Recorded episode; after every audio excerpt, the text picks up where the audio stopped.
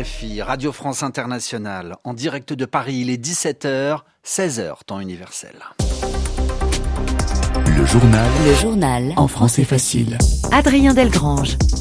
Bonjour à toutes et à tous, nous sommes le mercredi 3 janvier et à la une de cette édition, deux explosions en Iran tuent au moins 103 personnes. Les autorités iraniennes parlent d'un attentat.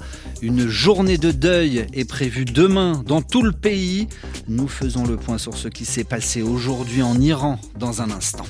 Au lendemain de la mort du numéro 2 du Hamas tué hier au Liban, des rassemblements et des manifestations ont eu lieu aujourd'hui en Cisjordanie pour dire au revoir à Saleh al-Harouri. Reportage dans ce journal à Ramallah.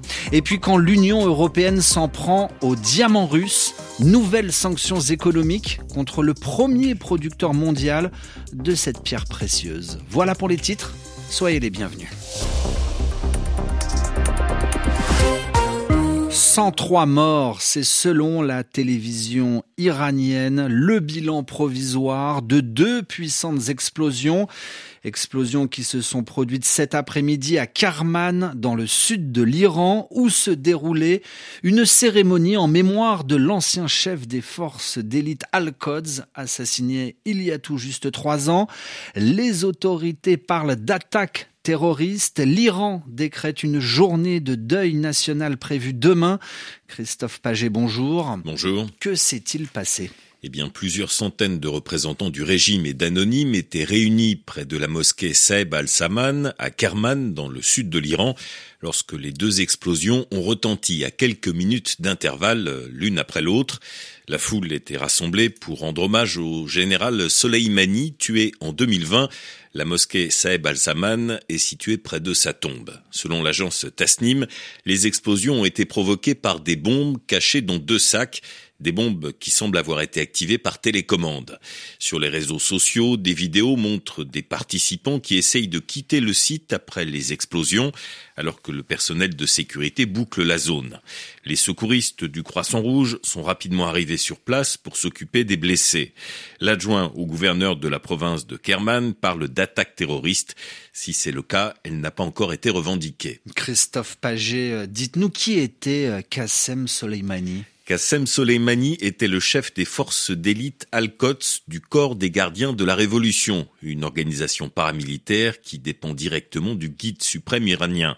Le général Soleimani a été tué le 3 janvier 2020 par une frappe américaine de drone à l'aéroport de Bagdad. Il était l'architecte des opérations militaires iraniennes au Moyen-Orient et était considéré comme un héros dans son pays pour le rôle qu'il a joué dans la défaite du groupe État islamique en Irak et en Syrie. En tout cas, les deux explosions d'aujourd'hui, qui s'ajoutent à l'élimination hier au Liban d'un haut responsable du Hamas par une frappe de drone, font craindre une extension de la guerre Israël-Hamas à l'ensemble de la région. Et la réaction à l'instant du président iranien Ibrahim Raisi condamne l'attentat odieux qui a fait aujourd'hui 103 morts. Vous en parliez, euh, Christophe Paget, euh, Saleh Al-Arouri est donc mort hier au Liban. Il était accusé par euh, Israël d'être le cerveau, la tête pensante de nombreuses attaques terroristes.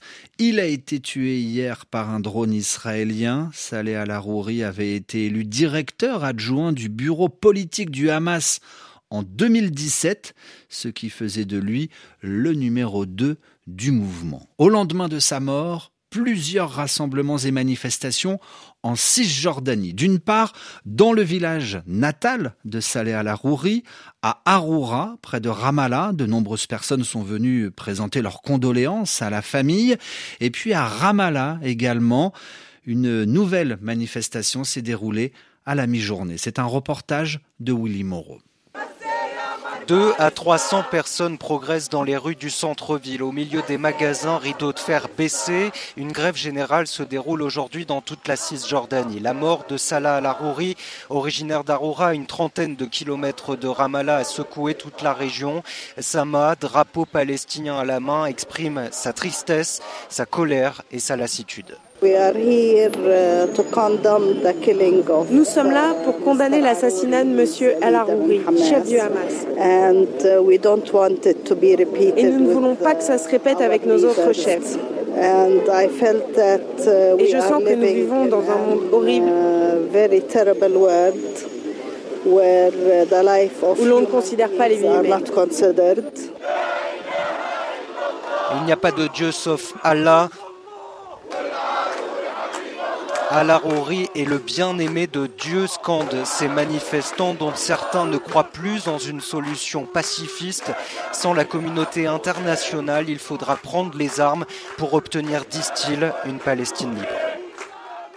Un reportage de Willy Moreau à Ramallah. Dès hier soir, le Hezbollah libanais a prévenu que l'assassinat de Saleh al-Arouri était non seulement une grave agression contre le Liban, mais aussi un sérieux développement dans cette guerre entre le Hamas et Israël. Ce crime ne restera pas sans riposte et ne sera pas impuni, a ajouté le Hezbollah. Son chef, Hassan Nasrallah doit prononcer d'un instant à l'autre un discours qui devient d'autant plus très attendu. Le journal en français facile. En français facile. À 17h06 à Paris, la suite de ce journal au Japon, trois jours après le tremblement de terre qui a secoué le pays. Les secours affrontent une météo très défavorable. De fortes pluies s'abattent en ce moment sur le Japon, ce qui ralentit les recherches. Les sauveteurs tentent toujours de retrouver des survivants après ce puissant séisme qui a frappé le Japon lundi, faisant au moins 73 morts selon un nouveau bilan provisoire.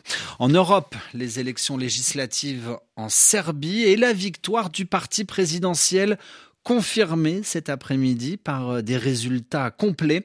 Le parti euh, progressiste serbe, le SNS du président Alexander Vucic, a remporté les élections législatives et locales du 17 décembre dernier avec un peu plus de 46% des voix au niveau national.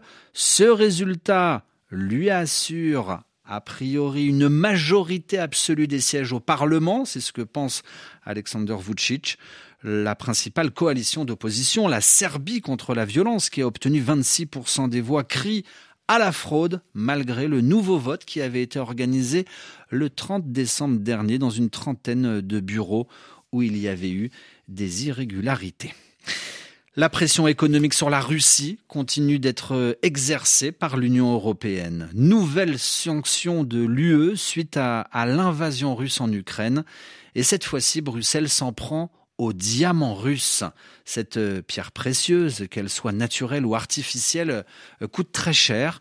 Le plus gros producteur mondial de diamants est russe. Sa production est gérée par une entreprise publique qui s'appelle Alrosa. Aujourd'hui, l'Union européenne place Alrosa et son directeur sur sa liste noire. À Bruxelles, les précisions de Laure Broulard. Ces nouvelles sanctions visent directement Alrosa, le plus gros producteur mondial de diamants en volume, un géant en partie détenu par l'État russe et qui représente une source importante de revenus pour le Kremlin, précise le Conseil européen. L'entreprise et son PDG, Pavel Alexevitch Marinichev, sont désormais sous le coup d'un gel de leurs avoirs et d'une interdiction de séjour dans l'UE. Bruxelles poursuit donc son offensive contre les diamants russes accusés de financer la guerre en Ukraine. Le mois dernier, les 27 se sont déjà entendus sur une interdiction de l'importation de ces pierres dans l'Union européenne dans le cadre du 12e paquet de sanctions contre la Russie. La Belgique, longtemps réticente afin de protéger l'industrie d'Anvers, connue comme la capitale mondiale du diamant, avait finalement donné son accord tout en proposant des technologies de traçage afin d'éviter la fuite des pierres vers des places moins regardantes. L'interdiction des diamants synthétiques et naturels venant de Russie est entrée en vigueur le 1er janvier. Pour les diamants russes taillés dans d'autres pays, il faudra attendre septembre prochain. Laure Broulard, Bruxelles, RFI. Et cette dernière information en provenance d'Afrique du Sud. Oscar Pistorius va sortir de prison vendredi. Après 11 ans derrière les barreaux, l'ex-champion paralympique sud-africain sera libre de ses mouvements après-demain. Oscar Pistorius était en prison pour avoir tué son ex-compagne en 2013. Il aura l'interdiction de s'exprimer dans les médias. Ainsi se referme ce journal. Merci à tous de l'avoir écouté.